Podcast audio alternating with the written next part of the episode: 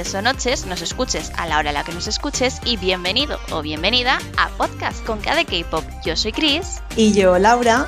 Y os traemos un nuevo programa con muchísima actualidad. En el programa de hoy vamos a hablar del crecimiento y expansión de JYP Entertainment, conoceremos a ITZY y hablaremos de K-dramas con Johnny, además de, como siempre, noticias, premios y comebacks de la semana. Y antes de empezar, recordaros que los jueves a las 9 tenemos una cita con más K-pop en el Twitch de Magacinema. Así que, ya sabéis, no os perdáis el jueves que os queremos ver allí. Y ahora sí, comencemos. Hace un par de programas nos pusimos al día de cómo Big Hit Entertainment fue creado y de cómo pegó el salto desde la ruina hasta convertirse en una de las empresas más importantes, no solo en el mundo del K-pop, sino de la música a nivel mundial. Pero, como ya os hemos comentado varias veces en este programa, no es la única empresa que ha destacado dentro del sector. Y es por eso mismo que hoy os vamos a hablar de una de las tres grandes de Corea, JYP, una agencia que el año pasado empezó su proyecto de conquista, o como ellos mismos llamaron, Globalization by Localization. Estos planes comenzaron en Japón, pero no adelantemos acontecimientos y empecemos por el principio, el origen de JYP, Park Jin-young, también conocido como JY Park de Asian Soul o simplemente JYP, quien desde sus años de universidad tuvo claro que quería ser cantante.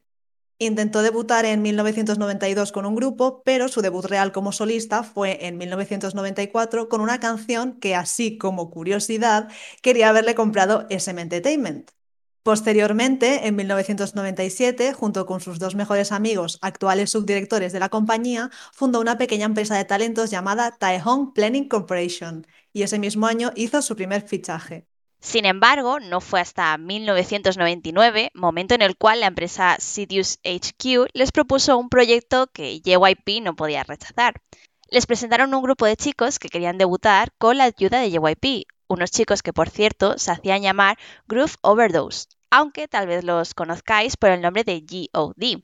Aunque Sidious HQ serían los encargados de hacer debutar el grupo, querían contar con la ayuda de JYP a la hora de producir y promocionar sus canciones. De esta manera, los chicos saltaron en la historia del pop coreano con su canción debut To My Mother y revolucionaron la industria convirtiéndose en uno de los grupos del momento. Poca cosa para ser el primer grupo que pasaba por las manos de JYP, ¿no?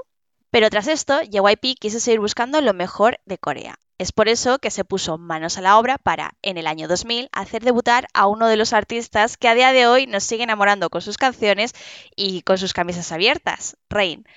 Puede que a día de hoy Rain no sea tan conocido como otros grupos o artistas, pero en su momento se convirtió en uno de los idols con más influencia en Corea, donde consiguió vender más de un millón de copias, pero también en Asia en general, donde consiguió esta misma cifra en otros siete países del continente. De hecho, el artista también hizo sus pinitos en Estados Unidos con dos conciertos en Nueva York, cuyas entradas volaron y hasta lo pudimos ver debutar en Hollywood. Después de esto, Rain dejó JYP Entertainment para irse a Cube y finalmente volvió a dejar esta compañía para crear su propia agencia personal. Y pasamos del solista del momento al primer grupo femenino de JYP, Wonder Girls. Tras juntar a cuatro integrantes, entre las cuales estaban Sun-ji, Hyuna, So-hee y Sunmi, JYP llegó a un acuerdo con NTV para televisar el predebut de las integrantes y la búsqueda de la quinta y última miembro del grupo, con la cual debutarían en 2007. Esto ya era una gran puesta en escena de JYP y en parte un riesgo, ya que no nos olvidemos porque tanto Hyuna como Sunmi tenían tan solo 15 años en ese momento. Vamos, que eran niñas o como diría yo, se iban pisando el cordón umbilical. Aunque este grupo fue el grupo del momento y de una generación, logrando grandes hitos para el K-pop como la entrada de la primera canción de este género en los Billboard. Mientras Wonder Girls arrasaban en todo el mundo, JYP se preparaba para su siguiente paso en la industria, la creación de su primer survival televisivo. Con este survival pretendía crear su siguiente grupo de chicos, aunque como más tarde supimos, no fue uno sino dos, 2PM y 2AM, este último producido y promocionado por Big Hit Entertainment. Por su parte, JYP se encargó de hacer debutar a 2PM en 2008 como un grupo de siete chicos que se alejaban del concepto dulce o infantil y se caracterizaban por su fuerza sobre el escenario y la masculinidad de sus interpretaciones.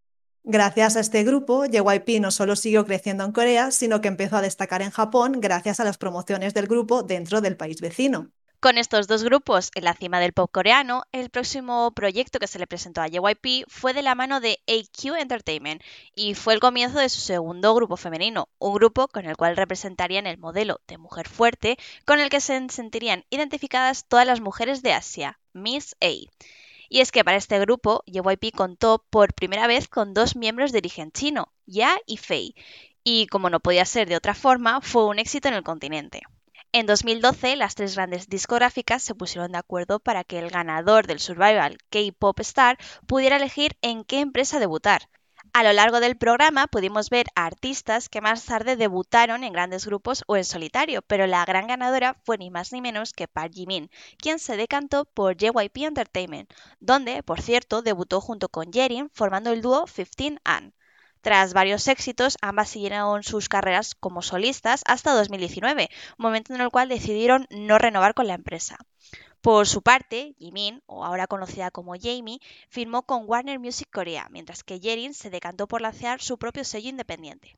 Tras debutar a un grupo masculino y a dos femeninos, el siguiente paso natural de JYP era la creación de un nuevo grupo masculino, ¿no?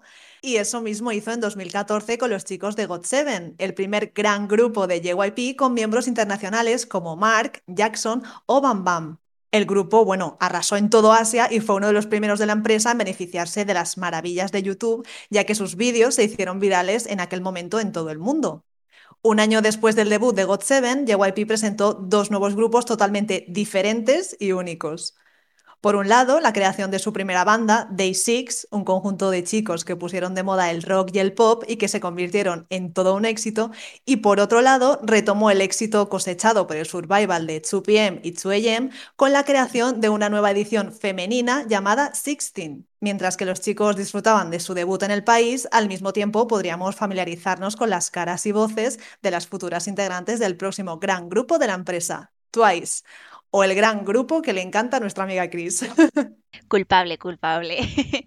Las chicas debutaron más tarde ese mismo año y que os vamos a contar que no sepáis ya. Se convirtieron en el grupo más grande e importante de la empresa. No porque lo diga yo ni las estané yo, por, por supuesto, ¿eh? pero consiguieron ser uno de los grupos de K-pop con más ventas a nivel mundial, arrasando también en Japón y pegando al gran santo recientemente a América, donde han realizado grandes conciertos, convirtiéndose en un gigante de la música. Pero vamos, como he dicho antes, ¿qué os voy a decir yo de mis queridísimas Twice? 2016 fue el año en el que JYP puso el pie nuevamente en China con el debut del grupo Boy Story. Este grupo fue creado por y para el mercado chino con integrantes de este mismo país y con un entrenamiento y promociones únicas para ellos. A este grupo se le sumaron las promociones de Jackson en el país vecino.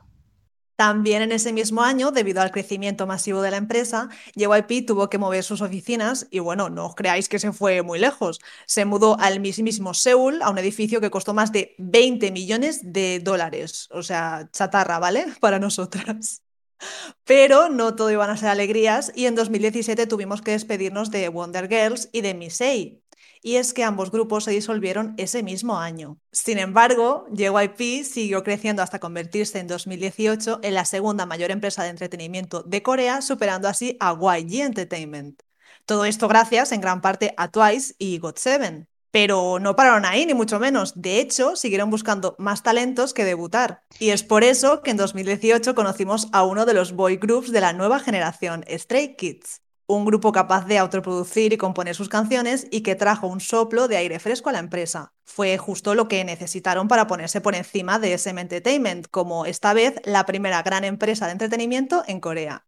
Pero ya sabemos que JYP es un no parar y es por eso que un año después de Stray Kids pudimos conocer al próximo gran grupo de chicas de la empresa, ITZY, un conjunto de chicas que llegaron a la industria para arrasar y con un concepto totalmente opuesto a lo que JYP nos tenía acostumbrados con Twice.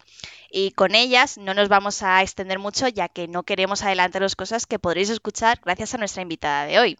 Tras estos grandes grupos recién debutados en la industria coreana, JYP presentó su proyecto de conquista mundial que anteriormente os hemos mencionado, Globalization by Localization. En español, globalización por localización. El objetivo de este proyecto es ni más ni menos que descubrir y desarrollar talento fuera de Corea. Y la primera parada de este proyecto comenzó en Japón con la creación del survival de Nisi Project, del cual surgió el grupo de nueve chicas llamado Nisi Yu un conjunto formado por integrantes japonesas con el objetivo de debutar y promocionar únicamente en el país vecino. Personalmente he seguido este grupo de chicas desde su survival y no tienen nada que envidiar a ningún otro grupo coreano, ni mucho menos a los grupos japoneses de la industria. Tienen unos colores y voces únicas que, bueno, si os gusta la música japonesa, el J-pop o similares, os recomiendo que les deis una oportunidad a las chicas. Y al igual que en ECU, JYP planea realizar este tipo de proyectos en otros países de Europa y América. Y bueno, yo personalmente no puedo esperar a que tengamos noticias de esto. Ay, no, no, yo tampoco. De hecho, tengo mucha curiosidad por ver lo que sale de ahí. Pero, por supuesto, tras debutar y promocionar a You, JYP no iba a quedarse quieto y firmó un acuerdo con Republic Records, que lleva artistas como Drake o Ariana Grande, para que Twice promocionase y creciera aún más dentro de América aunque como ya os habréis hecho una idea, el COVID ha hecho que estos planes se retrasen o se digitalicen, como su debut en la televisión estadounidense con Eyes Wide Open. Y aunque pensábamos que 2021 sería mejor, el año comenzó con la salida de GOT7 de la empresa.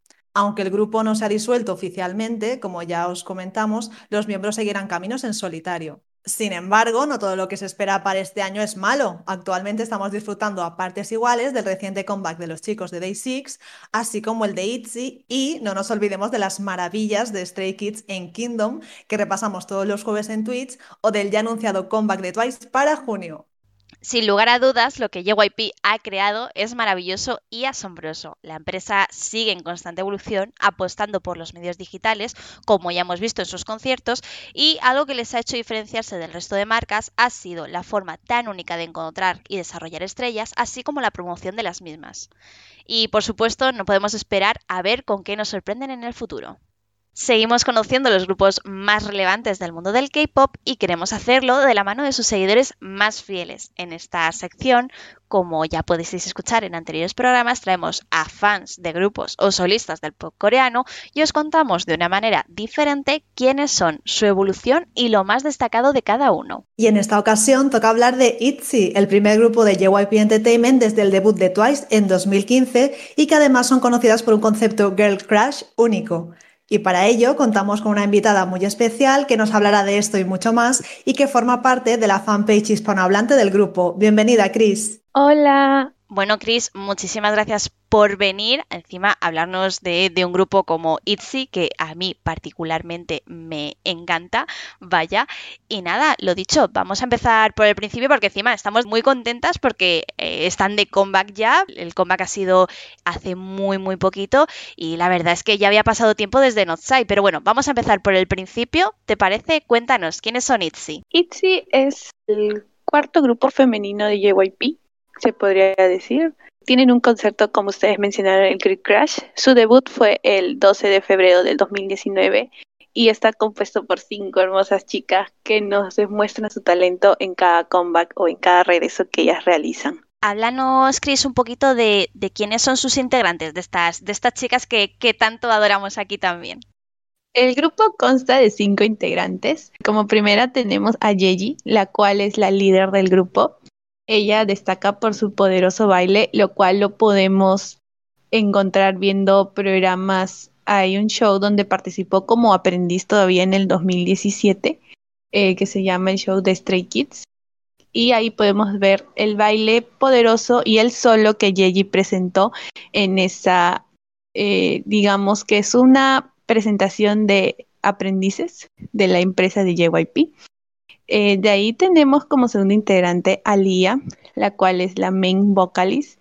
Podemos apreciar su voz buscando videos de sus audiciones pasadas, a veces este videos donde ella está cantando y de verdad su, voz es súper armoniosa y hermosa.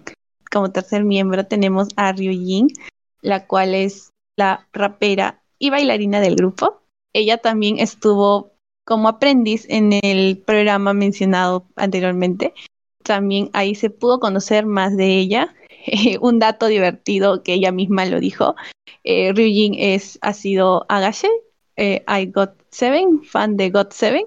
podemos haberla conocido previamente. Si es que seguimos programas coreanos de entretenimiento, tenemos a este que realizó la empresa YG, eh, Mix Night, quedó en el grupo finalista de mujeres y también Ryujin presentó o destacó, se hizo como que más famosa en redes por al presentar al, ese programa una audición bailando Look What You Made Me Do de Taylor Swift.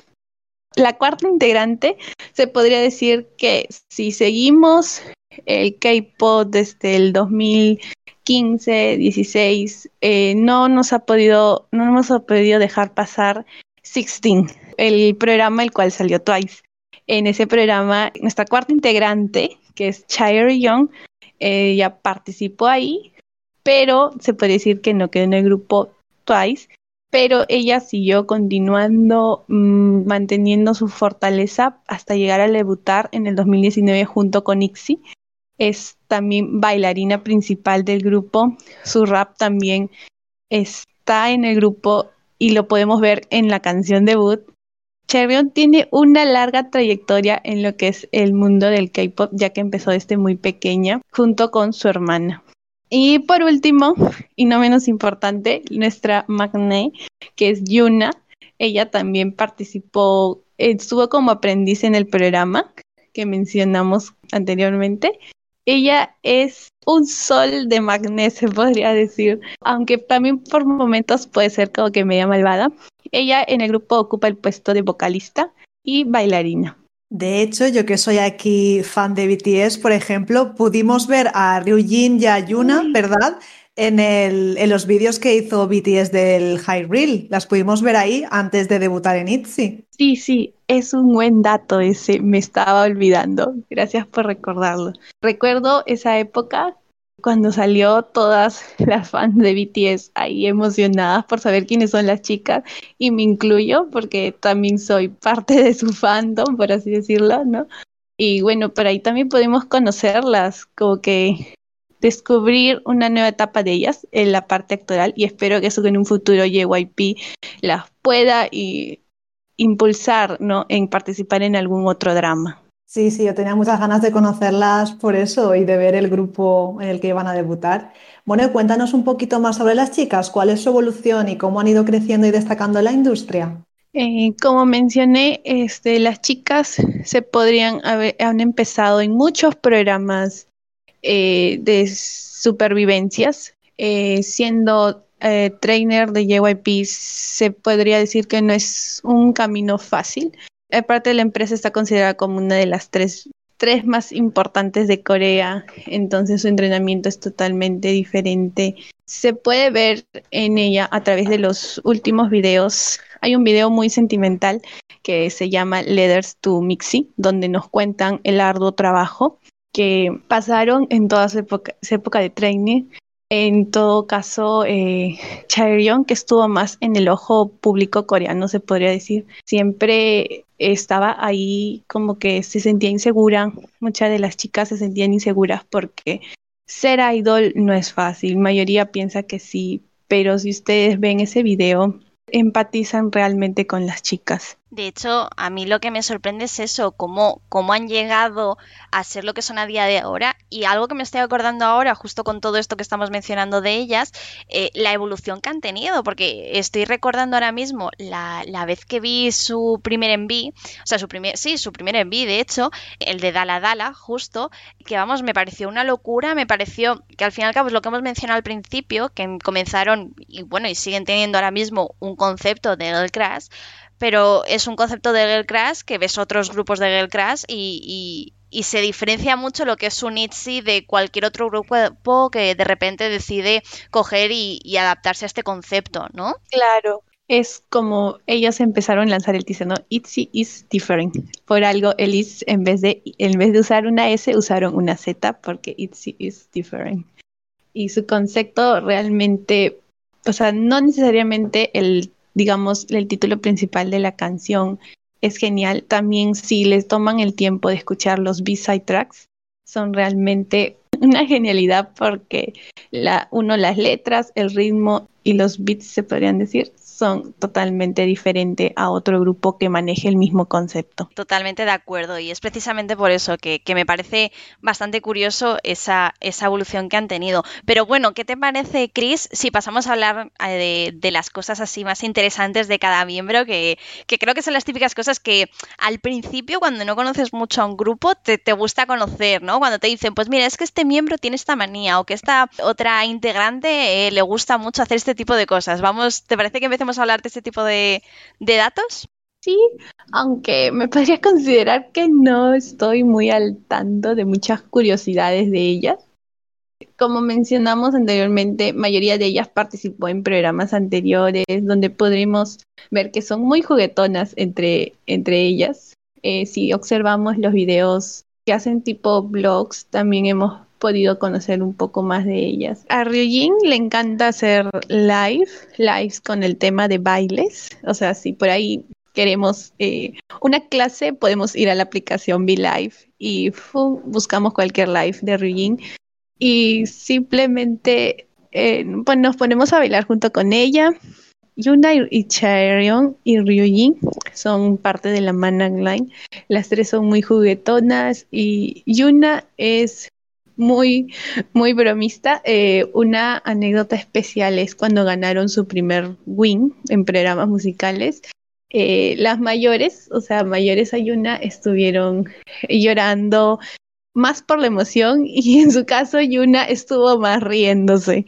A mí me gustaría aprovechar y, añadir, por ejemplo, que, me acabo de acordar que Yuna participó en, no sé si, si aquí todas somos conscientes, si no, pues aquí os tiro aquí a todas la pelota, pero que bueno, Yuna en la gala de los, no, me acuerdo ahora mismo si fue exactamente la de los Mama o la de los Melon, hicieron una Magna Line en la cual estaba Yuna, estaba Sua de G-Idol y estaba Arin de, de Omegle y creo que me estoy dejando a alguien. No sé si eran tres o eran cuatro ahora mismo, pero me acuerdo que participó en eso y me pareció muy cookie el, el verla fuera de, ese concepto del crash que, que tenemos siempre de ella. Sí, muy tierna. Y creo que la cuarta integrante era de Gilde, si no me equivoco. Sí, creo que esa la he mencionado, que era Sua. Creo, no sé si, no sé si me he dejado a alguien. No sé si ah, de Ice One, entonces. Ah, de Ice One, sí, ves, justo ahí. De Ice One, de Ice One. Exacto. Ay, sí, verdad. Este, también añadiendo a esas premiaciones que mencionas, Chris. También Ryujin participó, eh, creo que si no me equivoco, una canción de InCity bailando. Creo que sí, y, de, hecho, de hecho hicieron también, si no me equivoco, el, el año pasado, porque esto creo, o sea, el, año pasado me refiero, la gala que hubo en 2019, perdón, o sea, claro, es que la, la última gala que tuvimos fue la de 2020, ¿no? Que es de la que estamos hablando ahora, ¿no? Pues la gala de 2019, si no me equivoco, hicieron una colaboración Itzy con, con G-Idol, ¿verdad? Que eso, eso yo, o sea, claro, yo que soy súper fan de ambos grupos, me quedé en plan loquísima. O sea, para mí fantasía total ver a dos grupos de encima. Que no es muy no estamos siempre muy habituadas en el mundo del K-pop porque haya este tipo de colaboraciones. Y claro, en las galas de premios es cuando tenemos este momento aquí especial, ¿no? Y, y tuvimos ese momento y vamos, yo me acuerdo que me emocioné mucho. No sé si tú llegaste a vivir ese momento, pero vamos, yo in love total. Sí, también me emociona que los grupos en sí interactúen. También para añadir eh, una premiación también, eh, si no me equivoco era de fin de año, eh, las hermanas Lee se presentaron. Personalmente ambas, ambas me gustan. en este caso Lee Chae-young y Lee Chae-young. Ambas presentaron, si no me equivoco, Rain on Me. Y fue espectacular doy fe de que fue espectacular. O sea, a ver, bueno, doy fe como si hubiera estado ya ahí, pero no, ojalá, ¿no? Pero eh, doy fe de, de, que yo viví ese momento también desde, desde la comodidad y, y, todo de mi casa, pero vamos, o sea, yo también aluciné con, con, ese momento. Y cuando se hizo viral el famoso baile de Ryujin cuando empieza Wannabe, que un montón de idols lo hicieron, el challenge este, me encanta. Yo creo que si lo hago, bueno, no sé hacerlo y también me disloco el hombro. Yo también, sí. Sinceramente, creo que Itzy se caracteriza por sacar de sus coreografías algún paso que se podría imitar Empezando por Dala Dala, eh, la parte del coro, eh, creo, a ver, ¿cómo explicarlo? si estamos hablando. este, con la cabeza, la mano en la cabeza es como que un dala dala y debajo del cuello. No sé si se me llega a entender. A ver, Sí, sí, como que tienen Yo lo pasos entiendo. muy, muy ellas. Yo también lo entiendo. Pero claro, a lo mejor para la gente que no las conozca o no haya visto el baile o el videoclip puede ser un poco complicado de imaginárselo, pero básicamente a lo que creo que Chris se está refiriendo, Chris, corrígeme si me, si me equivoco, porque tampoco quiero yo aquí poner palabras eh, en boca de nadie que no, que no ha dicho, pero básicamente es el que creo que lo estaba intentando decir justamente ahora Laura, que yo aquí, como siempre, hablando por los codos para no variar, que los pasos de baile que tienen en, en general eh, ITZY, no solamente eh, en el de Wannabe como hemos mencionado, sino el de Dala Dala, el de Icy, el de, el de Notsai, o sea, es que cualquier title track que podamos mencionar hacen pasos de baile tan marcados, tan únicos, que de hecho me acuerdo, vi hace poco, bueno, hace poco, quien dice hace poco, dice hace, hace seis meses, ¿vale? Vi una entrevista en la que a, a Ryujin le, le molestaba un poco que dijeran que hacían como pasos de chicos, como en plan, ¿qué pasa? Las chicas no podemos hacer pasos así complicados, que yo me lo curro, que yo me lo curro para traeros este tipo de bailes. Sí, sí, sí, yo también lo vi. Y es que es eso, ¿qué pasa? Que las chicas tienen que tener un concepto cute y un baile así más suave. Bailan súper bien las chicas. Y, y No sobre tiene nada todo- que envidiar, me refiero a los grupos de chicos, que todos están, todos trabajan duro, ¿sabes? totalmente. Que no eres menos por pertenecer a un grupo de chicas. Y aparte, lo que habéis dicho antes, que por ejemplo Ryujin fue una de las integrantes en una colaboración especial que estuvo bailando la de NCT, la canción de Boss, y lo hizo increíblemente bien. Y un montón de grupos de chicas que hacen covers siempre, que lo podemos ver día tras día, que vaya. Que me da un poco de rabia, ¿no? Que, que se tenga esa imagen de, de los grupos de chicas, No sé. siempre comparándolo. No sé, Cristo, aquí qué pensarás, que, que no te dejamos hablar, ¿eh? Perdónanos, dinos, dinos tu opinión, porfa. No, no se preocupe. Este también en mi opinión está, se debería decir que no debería haber género realmente. ah, no se debería tampoco de clasificar si los pasos son muy difíciles, muy fáciles. Es parte de los pasos que van con acorde a la coreografía. Miren, comparando este wannabe, ¿no? El inicio. El inicio es obvio que se necesitaba un paso potente para el inicio de la canción. Eh, inicia con un sonido de un sonido de una cajita musical y totalmente el inicio y de ahí los pasos, el bailecito del hombro encajan perfecto. Totalmente, totalmente. O sea, yo ya te digo, yo es que a mí me, encantan todas las cosas que, hacen estas chicas y lo he dicho, eh, y encantadísima también con el comeback que han sacado ahora. Y una cosa que me parece muy curiosa, por cierto, es que no sé si lo hemos mencionado, si lo hemos mencionado, mm, disculpadme, pero mm, quiero preguntarlo por si acaso no, que el vídeo de, de la canción de, de Icy, de, que fue el segundo, el segundo que sacaron, primero fue Dala Dala, luego fue Icy, se grabó en Los Ángeles, de hecho. O sea, el- eh, todo está grabado en los propios Los Ángeles, que me parece muy, muy curioso. Exacto, y aparte eh, tiene como una temática de añadir los globos tipo cómics. Eh, de verdad es un concepto totalmente diferente. A mí me gustó bastante, aunque tengo que decir que me gustó más Dala Dala, pero bueno. Cris, ¿podrías comentarnos ahora los premios e hitos más relevantes de las chicas? Que ya no son Rockies. Eh, sí, se puede decir que en el año 2019, que fue su año de debut, ellas fueron las idols más premiadas, las idols rookies femeninas más premiadas. Ganaron la mayor cantidad de premios rookies que se ofrecen allá en Corea. De hecho, corrígeme si me equivoco, Chris, que seguramente tú sabes más al detalle de todo, de todo esto, sobre todo por la gran labor que hacéis desde de la fanpage. Pero si no me equivoco, han sido el grupo femenino en alcanzar el número uno en un programa musical más rápido desde el principio. De hecho, rom- rompieron el récord de, de Ice One, que Ice One me parece que tardó como eh, nueve días en ganar su primera victoria. Y bueno, yo creo que a lo mejor Ice lo tenía más, más, tampoco quiero decir más fácil, ¿no? Porque nunca es fácil el ganar una primera victoria, ¿no?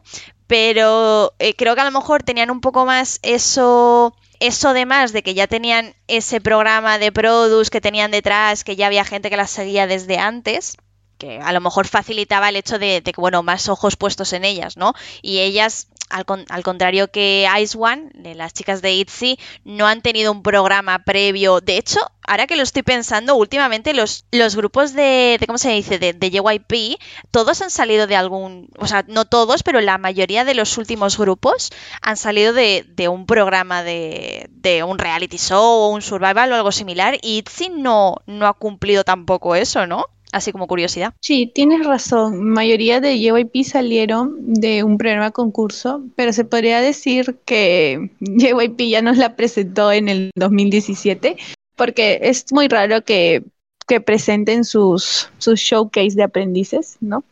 Y bueno, ahí conocimos a la mayoría de integrantes de ITZY. Y te quería preguntar otra cosa, porque se rumoreaba al principio que iba a estar eh, Somi dentro del grupo. No sé si tú esto sabes algo de ello. Sí, como toda fan, este, sinceramente, las integrantes que no pudieron quedar en Sixteen me hubiesen querido que estén en este nuevo grupo, ¿no? Pero creo que lamentablemente por temas, imagino que personales, eh, la empresa decidió no añadirla como que a la alineación final, a pesar de, creo que en, si no me equivoco, estaban en un parque de diversiones que las vieron a ellas juntas. Pero, o sea, eso ya escaparía de nuestras manos porque, bueno, ya son temas de ellos.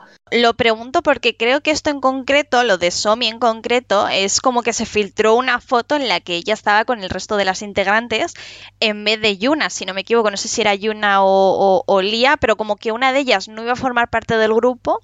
Eh, ya te digo, o sea, yo no sé si esto es de estas típicas teorías conspiranoicas que me encuentro por, por internet, que también puede ser, ¿eh? Pero, pero es que creo que eso se llegó a filtrar en internet. Claro, eh, es lo que os digo, creo que eso es así. No sé si es verdad, porque es lo que os digo, es algo que vi hace mucho tiempo y no, no, no tengo la foto para decir, oye, lo he visto, está aquí, ¿vale? Sí, eso es justo el que hablaba. Esa foto que se filtró era que ellas estaban, creo, si no me equivoco, un concierto de. Creo que si no, si no me equivoco, eh, de Day Six era que habían ido juntas o era un parque de diversiones, una cosa así que decían no, eh, y como que mayoría, de la gente ya establecía de que John Somi iba a estar sí o sí en el próximo grupo de JYP. He de decir que hace poco, no, no hace mucho, de hecho fue el programa anterior, hablamos de, de, de Somi, por, porque precisamente hicimos repaso de, de, su paso por, por IOI y Produce.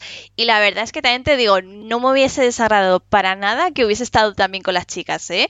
Pero bueno, que también me alegro con las chicas tal y como están y que yo encantada y las adoro y, me encanta lo que han formado y, y, bueno, y lo que son, ya te digo, es que yo estoy in love de ellas. y te quería preguntar también, ¿vale? Porque si no me equivoco, Dala Dala, creo que ha sido, que fue el debut de las chicas, ¿vale? Eh, creo que ha sido una de las canciones así como más top, que de hecho creo que Melon eh, se quedó en el puesto 5 de las mejores canciones de K-pop de, de, su año, que creo fue 2019, si no me equivoco, cuando debutaron ellas. Y jope, que una de que tu canción debut, encima la canción debut, esté dentro de las mejores canciones de, de K-pop del año, me parece un hito totalmente tremendo, ¿no? Sí, y encima con esa canción ganaron eh, la triple corona que normalmente es difícil de obtener en los programas de música. Totalmente, totalmente. De hecho, muchas veces hablamos, bueno, muchas veces no, las pocas veces que se da, lo, lo mencionamos y sí que es verdad que es que es precisamente eso, que, que es que que es que no es, no es muy común verlo, ¿no? Y, y, jope. Y la verdad es que, ¿qué decir de la trayectoria de estas chicas? Que es que mmm, ganaron en su momento, ganaron un montón de premios precisamente por ser las rookies de, de, del 2019, que es que ya te digo, o sea, yo lo flipé porque justamente ese año las conocí cuando, cuando salieron y demás, y yo viví ese comienzo y lo viví como muy cercano por, por eso, porque jope, el, el, concepto tan fuerte que tienen, porque hemos, repito, es un concepto Girl Crash, hablan, eh, o sea, son, son, son muy suyos, lo han, se han convertido prácticamente en el concepto Girl Crash. Y, y jope, ser un rookie y destacar en la industria precisamente desde tu comienzo nunca es fácil y menos con la gran competencia que hay cada vez más en, en, Corea. Que levantas una piedra y te salen tres grupos, girl groups, de, de, con este tipo de concepto similar.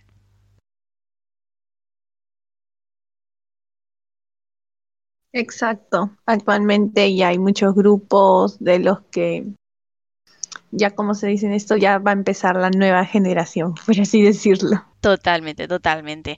Y bueno, eh, Chris, queríamos que nos hablaras un poquito de, en este tipo de preguntas solemos hacerlo más respecto a los fandoms, pero bueno, en este caso es una fanpage, te dedicas a, te dedicas a traducir precisamente los contenidos que, van sacando las chicas. Quiero un poco que nos hables de eso, de tu trabajo, de dentro de la fanpage y, que nos cuentes, pues bueno, lo que quieras contarnos así como eh, promo. Es tu momento, háblanos de, de ti, de tu trabajo y, y todo lo que creas relevante. Contando un poco la historia de la página, yo estuve participando en una página que se encargaba de traducción de coreano al inglés y justo ahí conocí a otro, otro participante latinoamericano, otro fan, que me dijo, ¿no quieres formar una página de ICSI? Porque creo que éramos los únicos hispanohablantes ahí en el grupo que igual este, apoyábamos en lo que sabíamos manejar los programas para poder sacar este contenido subtitulado, ya que las chicas eran recién debutadas. Eh, justo nació de la idea de él y yo dije, ya, ¿por qué no? Eh, bueno, él actualmente eh, ya no está tan activo en la página. Principalmente que maneja la página soy yo. Contamos con Facebook también. Tenemos un canal en YouTube y por temitas de copyright tenemos este un canal en Ukuru, no sé si lo conoce. Últimamente esa página que es tipo un YouTube ruso se volvió famosa para subir contenido, sobre todo por el tema del copyright. Eh, bueno, nosotros estamos en Twitter como Itzy, sub guion abajo, es ESP. En sí la página es fan, de fans para fans. Y en lo que es proyectos, eh, más sobre todo con otras fanbase hispanohablantes, eh, conversamos para hacer proyectos de stream. Animar a Mitzi, en nombre del fan club, eh, animar a Mitzi a que se una a escuchar las canciones, porque eso ayuda a que el grupo tenga una buena reputación, lo que llamamos nosotros es la reputación de marca, ¿no? Eh, para que Itzy pueda mm, como que sobresalir y ser más reconocido ya sea en Corea o en el extranjero. bueno, los artistas de JYP manejan el tema de Bubble, Bubble for JYP. Eh, también tenemos una cuenta donde tradujimos algunos mensajitos que por ahí, bueno, traduzco algunos mensajitos que por ahí se me parecen importantes. Por ejemplo, eh, último, este, siempre Chaerion nos manda unas cartas súper extensas, pero con un gran amor. De verdad, sí, por ahí las personas o Mitzi tienen el poder adquisitivo de adquirir una, cuenta de Bubble, no se van a arrepentir porque las chicas siempre los, los van a llenar de mensajes. Eh, digamos, esa plataforma te hace sentir cada vez más cerca al artista añadir para la gente que nos está escuchando que, que es una de esas plataformas como, como Weavers, ¿vale? Que, ya hemos mencionado en, el, en, el, en programas anteriores. Lo único es que, bueno, a contrario de, de Weavers y demás, esta Bubble en concreto es de, es, de pago, que es lo que justamente estaba comentando ahora Chris. Y Chris, de veras, muchísimas gracias por el trabajo que hacéis en la fanbase, en la fanbase, no, en la fanpage, perdón que diga, porque muchas veces eh, no se valora eh, eso, pero el poder leer en tu propio propio idioma, porque al fin y al cabo es lo que hablábamos antes de, comenzar esta, esta entrevista, que aunque seáis de, Latinoamérica, mm, al fin y al cabo hablamos el mismo idioma y tenemos el mismo gusto por estas chicas y que lo traduzcáis al, vamos, al, español, mm, yo creo que, es mm, chapó por, por, por ti en este caso, porque madre mía, o sea, yo al menos por mi parte súper agradecida. Y quería mencionar una cosa que no hemos mencionado antes, por cierto, que, me parece bastante curioso y que teníamos que haberlo mencionado, que es que las chicas tienen un Lightning, no tienen un Lightstick normal y corriente. Cuando salió el Lightning, recuerdo, eh, por allá 2020, 19, si no me equivoco, en esos, en esos años, creo que 2019, casi a finales. Eh, el fandom, el fandom enloqueció porque eh, lo comparábamos con, eh, con algún instrumento de alguna película tipo ciencia ficción, si no me equivoco, de Disney era una película. La cosa que era, es un light ring totalmente diferente. Normalmente vemos los palos de luz que se podría decir, ¿no? Pero ellas decidieron hacer un light ring que, que fácilmente puede puede funcionar como un aro para hacer TikToks, ¿no? Entrando un poco ahí en la broma que hicieron, o otros lo, lo consideraban como tipo un, un frisbee, ¿no? Eh, realmente en ese momento cuando salió el, el Lightning fue realmente un momento chistoso y anecdótico que muchas mixis, mucho mixis se encargó de hacer los famosos memes. Desde luego no nos esperábamos para nada el, el Light Ring. Yo estaba esperando ver un Lightstick y de repente nos sacaron eso. Pero bueno, vamos a entrar ya en las preguntas así más personales y que nos gustan más. Cuéntanos desde cuándo y cómo conociste a las chicas y qué es lo que te hizo hacerte fan de ellas. Mm, bueno, personalmente, eh, en el mundo del K-pop entre el 2015.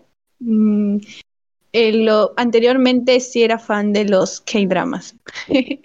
uno de los fans que, mm, perdón, uno de los K-dramas que me llamó más la atención fue Dream High 1 y ahí sabemos que varios integrantes de grupos de JYP Entertainment actuaron.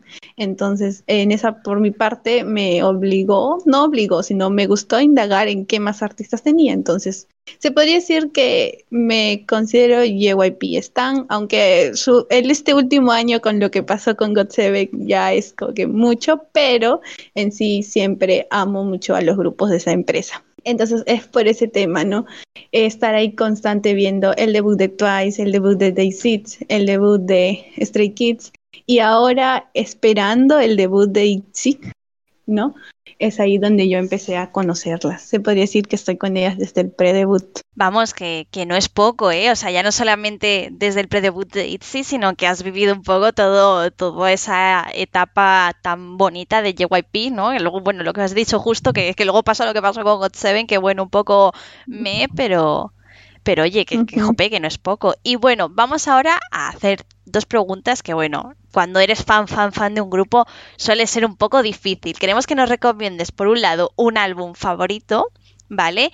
Y luego, una vez nos digas tu álbum, recomienda una canción, ¿vale? Que además esta canción la vamos a poner para cerrar la sección.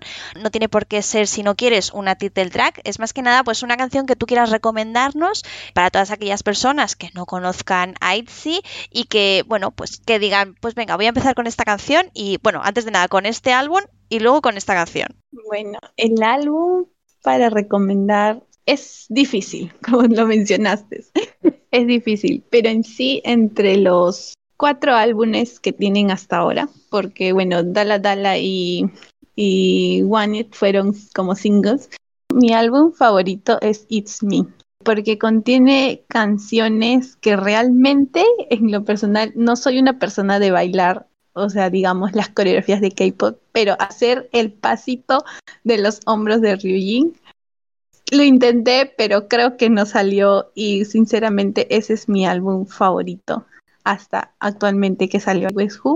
Y la canción que recomendaría, sinceramente, hay dos, de verdad. No sé si me, si me permitan usar dos. La primera es Nobody Like You del álbum It's Me y el otro es la canción Surf del álbum Not Shy.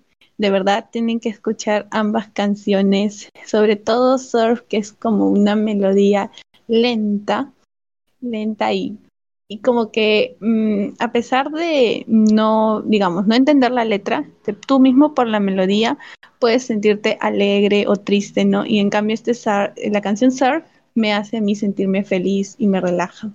Y hablando de Nobody Like You, sinceramente, de Nobody Like You tiene que ver el video que Itzy lo hace, digamos, un Itzy version, porque en sí es ellas haciendo la, la mímica de cantar la canción y mostrándoles los lugares allá en Estados Unidos justo eh, ese fue también como un videoclip que lo grabaron allá. Perfecto, Chris, pues tomamos nota y, y, bueno, lo dicho, llegamos, hemos llegado ya al final de esta entrevista, tenemos que despedirnos de ti. Muchísimas, muchísimas gracias por, por venir aquí a hablarnos de las chicas, a contarnos tantas cosas y nada, eh, vamos a seguir disfrutando, ahora sobre todo con el comeback que han tenido recientemente, vamos a seguir disfrutando de ellas a tope estos días, ¿no? Sí, sobre todo con la canción, trato, eh, con la canción, título del título principal que es Mafia in the Morning. De verdad, eh, en el primer teaser que salió, pudimos notar como unas palabras, un juego de palabras ahí, incluyendo algunas canciones anteriores.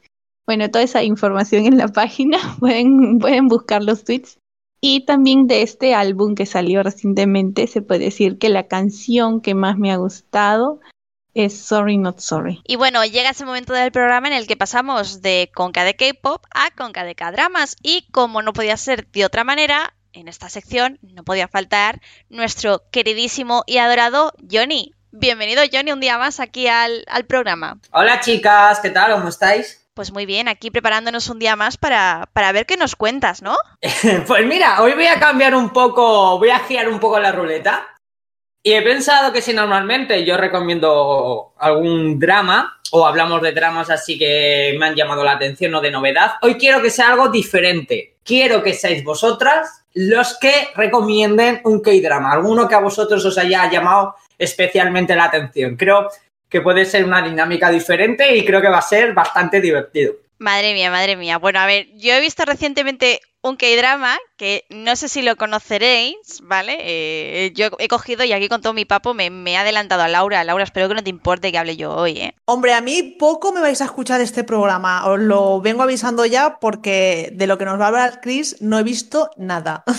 a ver, yo tampoco os creéis que he visto aquí la gran serie, la gran repanocha, pero yo es que el otro día estaba buscando cobre en Netflix y encontré oro. ¿Qué es el oro? Pues a ver, encontré un drama que se llama, está traducido al inglés solamente, ¿vale? Eh, lo podéis, si sabéis inglés, lo podéis ver en Netflix con, con, los subtítulos haciendo el truquito de Johnny, que si no lo sabéis ahora, ahora os pone al día. Y bueno, creo, no sé si me parece que en Viki o similar lo podéis ver, pero con subtítulos en español, ¿vale? Pero bueno, se llama The Secret Life of My Secretary. Y bueno, yo al principio, cuando vi un poco el tráiler y vi un poco de qué iba, que ahora os contaré, sin haceros spoilers, evidentemente, yo fui un poco diciendo, ah, esto se parece al, drama de Park Seo-yoon de Secretaria Kim. Y no, puede parecerlo, pero es totalmente diferente. Es un drama muy divertido, Puede que no sea aquí una super mega producción, pero es totalmente recomendable, ¿vale? Y bueno, lo dicho, se llama The Secret Life of My Secretary y básicamente va de un director de una compañía, ¿vale? Que se llama Dominique y que está interpretado por Kim Jung-kwan. Y bueno, básicamente es una persona que por X cosas que no diré, le da una enfermedad que hace que no pueda reconocer las caras de las personas. Se llama, si no me equivoco al, pronunciarlo mal, se llama prosopagnosia. Y es básicamente eso, que miras a una persona a la cara y no sabes reconocer quién es, ni, ni ves sus ojos, o sea, no identificas sus ojos, su nariz, su boca, ni nada, ¿vale? ¿Qué pasa? Que la única persona a la que puede reconocer es a su secretaria, que está interpretada por Jin Ki-yo, perdonad, por Jin Ki-yo, que bueno, es una una muchacha muy característica porque, eh, bueno, la, la, apodan un poco el minion de, de la compañía porque hace de todo.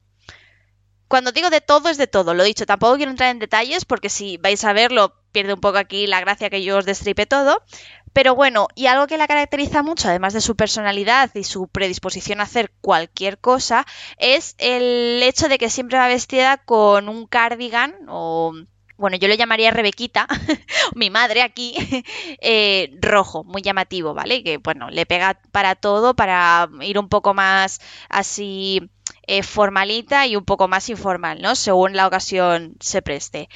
Y básicamente, eh, lo dicho, sin entrar en muchos más detalles, Dominique tiene una norma que hace que mm, cada año se cambie de secretaria. Es decir, la secretaria que está pues esta chica ahora, que, que el personaje se llama Yungali, va justamente cuando le da la prosopagnosia a este señor, pues la va a despedir.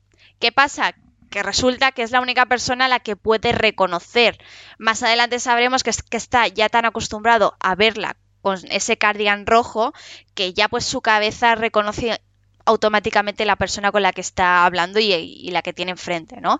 Lo dicho, no os estoy desvilando nada porque esto pasa primer capítulo, ¿eh? Como, como máximo principios del segundo. Y nada, lo dicho, más adelante sabemos esa información.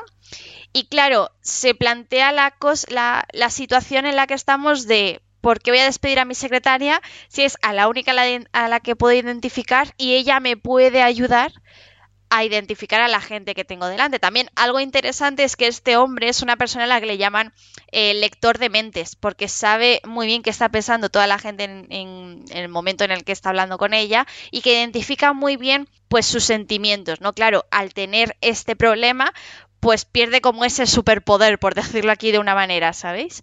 Y no sé, la verdad es que es muy interesante y no sé si Johnny quieres que hablemos un poco del reparto, que tú ahí ya eres más experto en esas, en esas cosillas. macho, muchas gracias, el lector de mentes.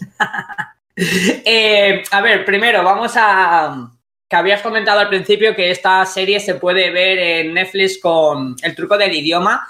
El truco del idioma es fácil, si ponemos el perfil de nuestro Netflix en inglés, automáticamente el catálogo amplía. Y es muy bueno para el tema de series asiáticas porque se nos amplía una gran variedad de títulos en cuanto se refiere a K-dramas. Podríamos decir que el perfil normal, el español, el que todos tenemos, rondaría las 50-60 series coreanas haciendo el truco del idioma, que insisto, es tan fácil como cambiar el perfil al inglés, pues te lo duplica y casi nos encontramos unos 100, unos 100 K-dramas. Entre ellos, la vida secreta de, la vida secreta de mi secretaria.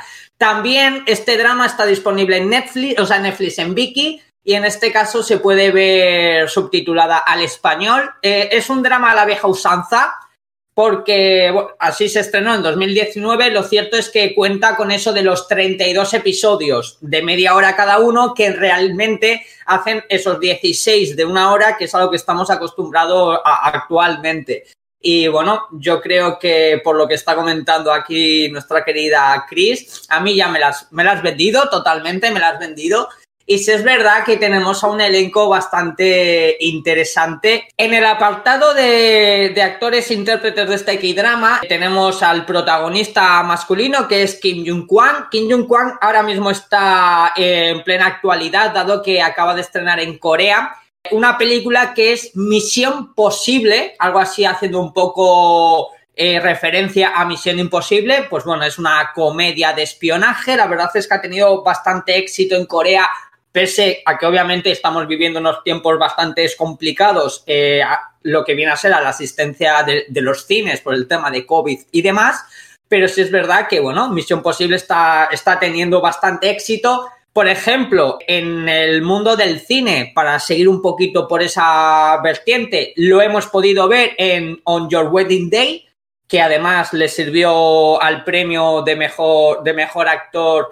Pues no sé si esta serie será del 2018, 2019, pero bueno, le valió el premio a mejor actor y también eh, va a ser el encargado, está, no está todavía confirmada, o sea, sí está confirmada, pero no, no se sabe mucho al respecto. Es que va a hacer la, el remake coreano de la película 50 primeras citas creo que 50 primeras citas, la que protagoniza Drew Barrymore y Adam Sandler, pues en este caso a la coreana, es el que va a hacer de, el intérprete principal. Y luego ya si nos vemos un poco en el mundo de Dramaland, actualmente también está teniendo bastante éxito el último drama que ha protagonizado, que es la de Hola, soy yo, drama que a nivel internacional se ha estrenado eh, vía Netflix y bueno, que te cuenta la historia de cómo una mujer ya en sus 40, pues que tiene una vida un poco desastrosa, que no hace precisamente lo que siempre había querido, la felicidad, además, pues todo lo que tenemos nosotros, ¿no? Que a veces tenemos esas, eh, eh, esas cositas que, que decimos, joder, ¿qué estoy haciendo con mi vida? ¿Hacia dónde voy? Etcétera. Pues se le aparece su yo joven, para eh, hacerle recordar qué es lo que ella quería en la vida y si lo estaba consiguiendo. Y bueno, está teniendo bastante, bastante éxito. Estamos hablando de un actor que además ha aparecido en Lockout, ha aparecido en Pinocho, ha aparecido en Good Doctor. Es decir, es un artista que es bastante conocido, que siempre eh, da la talla en todos los papeles que, que, que interpreta y de hecho, bueno, pues hemos podido ver que ha ganado premios a Nueva Estrella por Pinocho, a premio a Mejor Actor en On Your Wedding Day, también en un drama. Bueno, pues yo creo que, que es un actor de garantías. Si nos metemos ya un poquito más a nivel femenino, eh, lo que sería la protagonista femenina, aquí nos encontramos con Jinky Yo, que yo no sé por qué siempre que escucho su nombre me viene Kinky Yo, o sea, hola, soy un Kinky Yo. Y bueno, pues esta chica, la verdad es que a nivel cine la hemos podido ver en un gran éxito que además en España se ha movido por festivales como Little Forest. Y si nos metemos un poquito más en el tema de, de Dramaland, ¿vale? Que es lo que nos viene ahora, pues la hemos podido ver, por ejemplo, en Moon Lovers, ese clásico del que nunca he hablado. Yo nunca he hablado de Moon Lovers. Johnny, hemos podido Johnny ver- mencionando un día más Moon Lovers. No, Sí, no, sí. no, no, no, esto no puede ser real. Pues esta chica aparece en Moon Lovers, aparece también en, en el, el histórico Ruler Master of the Mask, lo hemos podido ver en Misty, que también fue un gran éxito, lo hemos podido ver en el dramón que es Come and Hook Me, y bueno, pues al final yo creo que es una actriz también, que es cierto que creo que no, no tiene la relevancia de ser una de esas actrices que enseguida la ves y, dices que es muy, muy, muy conocida, pero sin embargo, pues sí tiene cosas bastante interesantes. También hay que decir que, por ejemplo, en el mundo del cine, en 2018 ganó el premio Mejor Actriz, Mejor Nueva Actriz por la mencionada Little Forex. Y bueno, se espera que en 2021 se vuelva un poquito a- al mundo de- del cine con, con un- una película de suspense que se llama Midnight, que bueno, no tiene mucho tampoco detalles sobre esta película, pero va a ser la protagonista principal, lo cual estamos hablando que esta actriz poquito a poco pues ya está comenzando a despuntar a lo que viene a ser nivel de protagonista. También, por ejemplo, la hemos podido ver en el drama, el típico drama familiar de la KBS2, estos que tienen 50 episodios que, bueno, que no suelen durar mucho, pero pe- eh, o sea, de duración de cada capítulo, pero bueno, es, yo los llamo los de los dramas de nunca acabar, porque 50 episodios, imagínate tú. es un drama rollo Cuéntame, precisamente por eso, es que son 50 episodios. Sí, yo, pues, a ver, no, no sé muy bien, muy bien cómo lo harán, cómo lo harán en Corea, pero a mí este tipo de dramas, a mí me suenan a los típicos que ves tú cuando, mientras estás comiendo, ¿sabes? Te lo ponen ahí en plan a, a la hora de comer y mientras comes los ves, disfrutas un poquito y se acabó. Nuestros Simpson, bueno, que ahora ya no tenemos Simpson, sería para ellos, ¿no? El equivalente, digamos.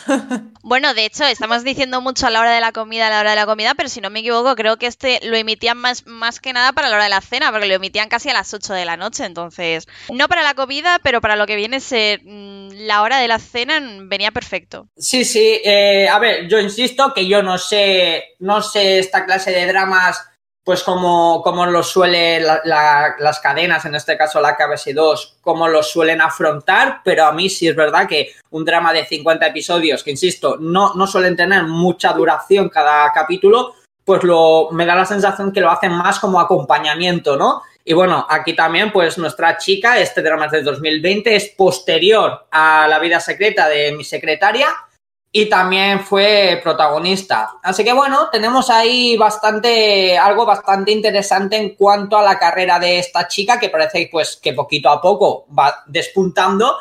Y luego, por ejemplo, que yo sé que a Chris le gusta mucho, es la chica que interpreta a Verónica Park, ¿verdad? Sí, es que a ver, es de estos papeles. Ya sabéis que hay veces que en algún drama, algún actor un poco así secundario en la trama, bueno, secundario, es de estos que están los dos principales y como los dos secundarios y luego ya el resto, ¿no? Pues estos son como los dos secundarios, ¿no? Y en concreto, Verónica Park, bueno, la, la, la actriz que interpreta a Verónica Park, que es Kim Jae-kyun, hace un papel alucinante, la verdad, la, actuación está muy bien hecha, te ríes un montón y a veces es que piensas que hasta se come el personaje porque, porque dices, por favor, que vuelva a salir ella en pantalla, que es que eh, es una risa tremenda. Y de hecho, la actriz, ahora si quieres, Johnny, tú nos cuentas un poco más en qué dramas ha estado y demás, pero bueno, ella en realidad ha sido una idol porque viene de un grupo, ¿vale? Estuvo durante un tiempo en un grupo llamado Rainbow como, bueno, pues como cantante. Básicamente estuvieron como nueve años más o menos, desde 2010 que debutó el grupo hasta 2019 que, bueno, no sé si han terminado oficialmente, ahí ya no os quiero tampoco yo aquí eh, dar información de la cual no tengo toda la información, pero creo que por 2016-2019, por esas fechas, como que decidieron no renovar el acuerdo y no, y no continuaron. De hecho, miento, fue en 2016 cuando terminaron y en 2019 fue cuando hicieron una especie de especial, eh, en plan, pues reunión como, como la que vamos a ver dentro de poquito de, de IOI, que ya, ya lo hemos mencionado.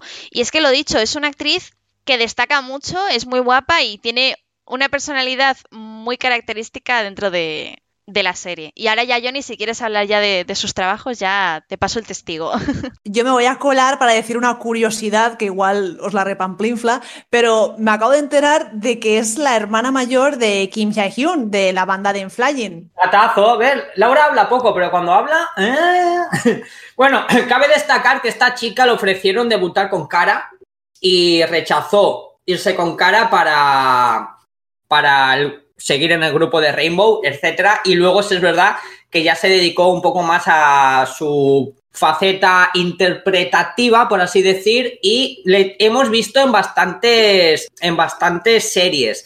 Y en alguna película, por ejemplo, en 2021, eh, lo digo porque ha, salido recientemente información sobre este film, un melodrama romántico que se llama Away Station. Ella va a ser la protagonista, va a suponer su primer gran papel en el mundo del cine, dado que anteriormente solo había, bueno, había aparecido en un breve cameo en una película que se llama Heartbeat, algo así. Y bueno, por lo demás ya su carrera se liga un poquito más al mundo de Dramaland. En el mundo de Dramaland lo mismo, ha hecho bastantes apariciones así esporádicas, por ejemplo le hemos podido ver en Repli 1994 en un cameo, le hemos podido ver en Daemul en un pequeño cameo, le hemos podido ver en Madame Antoine en un pequeño cameo y ya sería eh, series como Life of Mars donde eh, su papel sería un poquito más importante, así como God Quiz 4 y aquí creo yo que su primer gran papel o al menos el papel, esto ya es porque además también es de 2018 que que en el tiempo estaba justo con Life of Mars, era la de Bad Papa. Ya sabéis que Bad Papa Creo que la he comentado alguna vez porque la protagoniza mi querido Jang Hyuk. Ya sabéis que para mí Jang Hyuk es el todopoderoso del cine coreano. Para mí, junto a Chan Soo-won, el mejor actor, el actor más completo de Corea. Y con él protagonizaba la película Bad Papa, que de hecho le valió a nuestra querida actriz el premio a Mejor Nueva Estrella. En este caso sería Mejor Actriz Secundaria. Y bueno, creo que ahí le vendría un poquito ya el, el puntazo para seguir avanzando su carrera como actriz. Posteriormente vendría esta que estamos comentando, que es la de la vida secreta de mi secretaria, que como dices tú, destaca bastante en su papel y eso al mismo tiempo le ha dado pie para ser la protagonista de la película que comentaba, que es la de The Way Station. Eh, también, como obviamente es cantante, pues también ha, ha interpretado alguna canción principal de alguna serie, por ejemplo, Noble My Love o God Quiz 4, pues bueno, creo que es una chica, lo mismo que hablábamos de la, de la actriz eh, antes de Jinky Job, que estaba poquito a poco despuntando un poquito en su carrera interpretativa, pues yo diría que Kim Jae-kyun en este caso también está haciendo lo propio. Así que bueno, esa es la clase de, de, actrices y así que hay que tener un poquito, pues en, ¿cómo se diría en este caso? En, en el punto de mira, ¿no? para, bueno, pues para seguir viendo su trayectoria y a ver cómo avanza. La verdad es que a mí me gustó mucho, ya lo he dicho antes, el, el papel que tiene, pero bueno, no solamente es ella, luego también hay otras actrices que aparecen y que son bastante conocidas, por ejemplo, Jan Soyeon, luego ya hay otras que tienen un papel un poquito más, más bajo, un perfil más bajo, pero son ese tipo de, de personajes secundarios a los cuales también les vas cogiendo cariño y que muchas veces aportan mucho a la historia a la historia principal, ¿no? Y la verdad, yo sinceramente, si sois de este tipo, de este estilo de dramas y, lo dicho, lo tenéis bastante sencillo con el truquito de Netflix y también la tenéis en, en Viki, comentaros, porque claro, yo al principio cuando, cuando Yori me comentó lo del truquito de Netflix estaba un poco reticente porque diciendo, mira, me sé inglés y tal, pero hay algunas series, hay algunas pelis que me gusta verlas en español, no nos vamos a engañar. Comentaros que no pasa nada el hecho de que hagáis el, el truquito poniéndolo todo en inglés, porque igualmente cuando vayáis a ver una peli, una serie o lo que sea,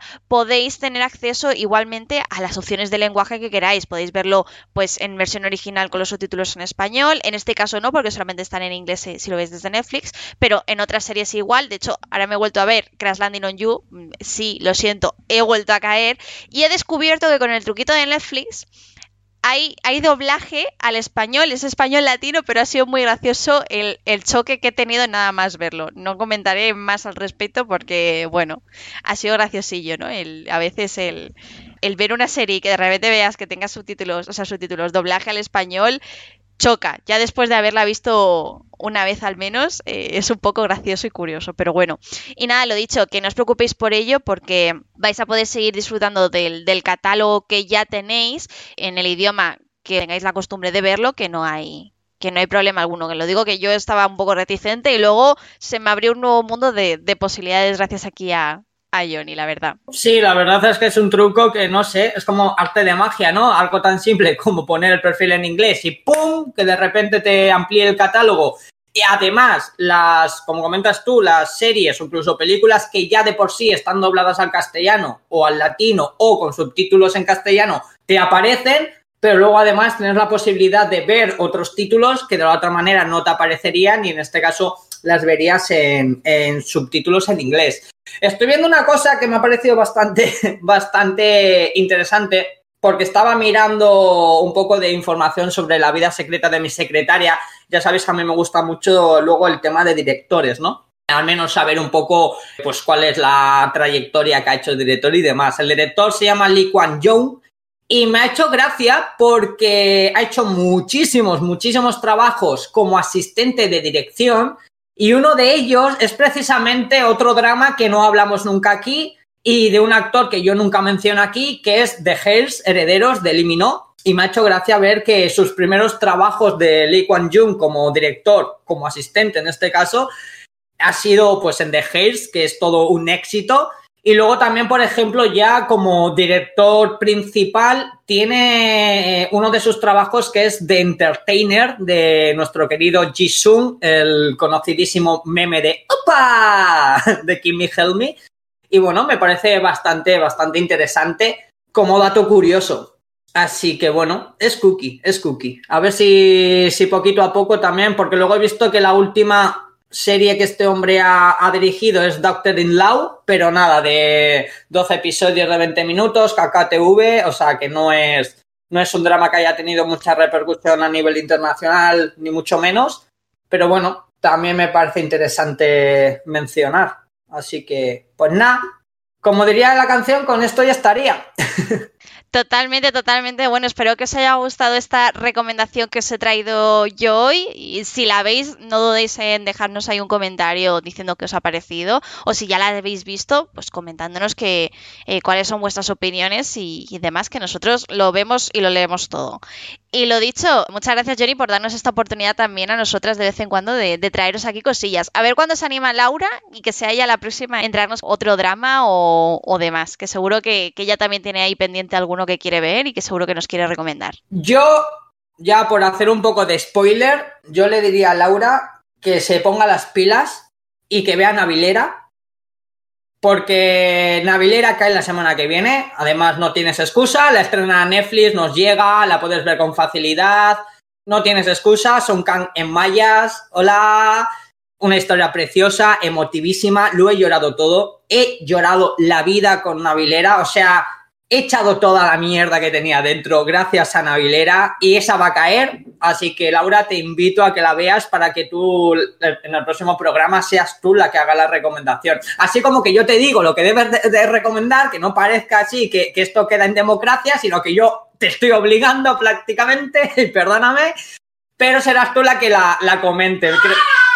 Mira, hasta el gato se ha puesto ya emocionado con Navilera. O sea, hasta el gato para que veáis. Así que nada, chicos, que bueno, el spoiler ahí ya lo he saltado. Semana que viene, Navilera. ¡Uh! No me siento obligada ni nada, Johnny, porque sabes que yo tenía muchísimas ganas de este K-drama. De hecho, también tiene 12 capítulos y no 16, con lo cual no se hace como tan pesado, entre comillas, que se puede ver más del tirón, ¿no?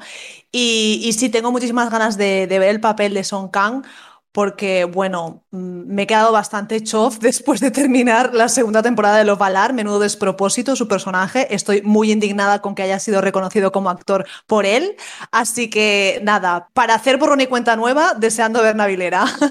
así que ya sabéis, mm, espero que la veáis vosotros también, porque se estrena dentro de nada en Netflix, para poder estar al tanto y comentarla con todos nosotros la semana que viene. Y hasta aquí el programa de hoy. Esperamos que os haya gustado esta nueva entrega y que hayáis disfrutado conociendo un poco más del mundo del K-pop y de los K-dramas gracias a nuestro queridísimo Johnny. Como siempre, recordaros que os leemos en los comentarios de iBox y que también os podéis encontrar en Twitter en nuestra cuenta arroba con KDKpop, además de la cita de todos los jueves a las 9 de la noche, hora española, en el twist de Magacinema. No os preocupéis si no podéis estar en el directo, ya que los vídeos se guardan y podéis vernos en diferido. Ya sabéis que, como siempre, estamos abiertas a todas las recomendaciones, tanto de temas musicales como de temas a tratar que queráis compartir con nosotras. Hasta el próximo programa. Adiós.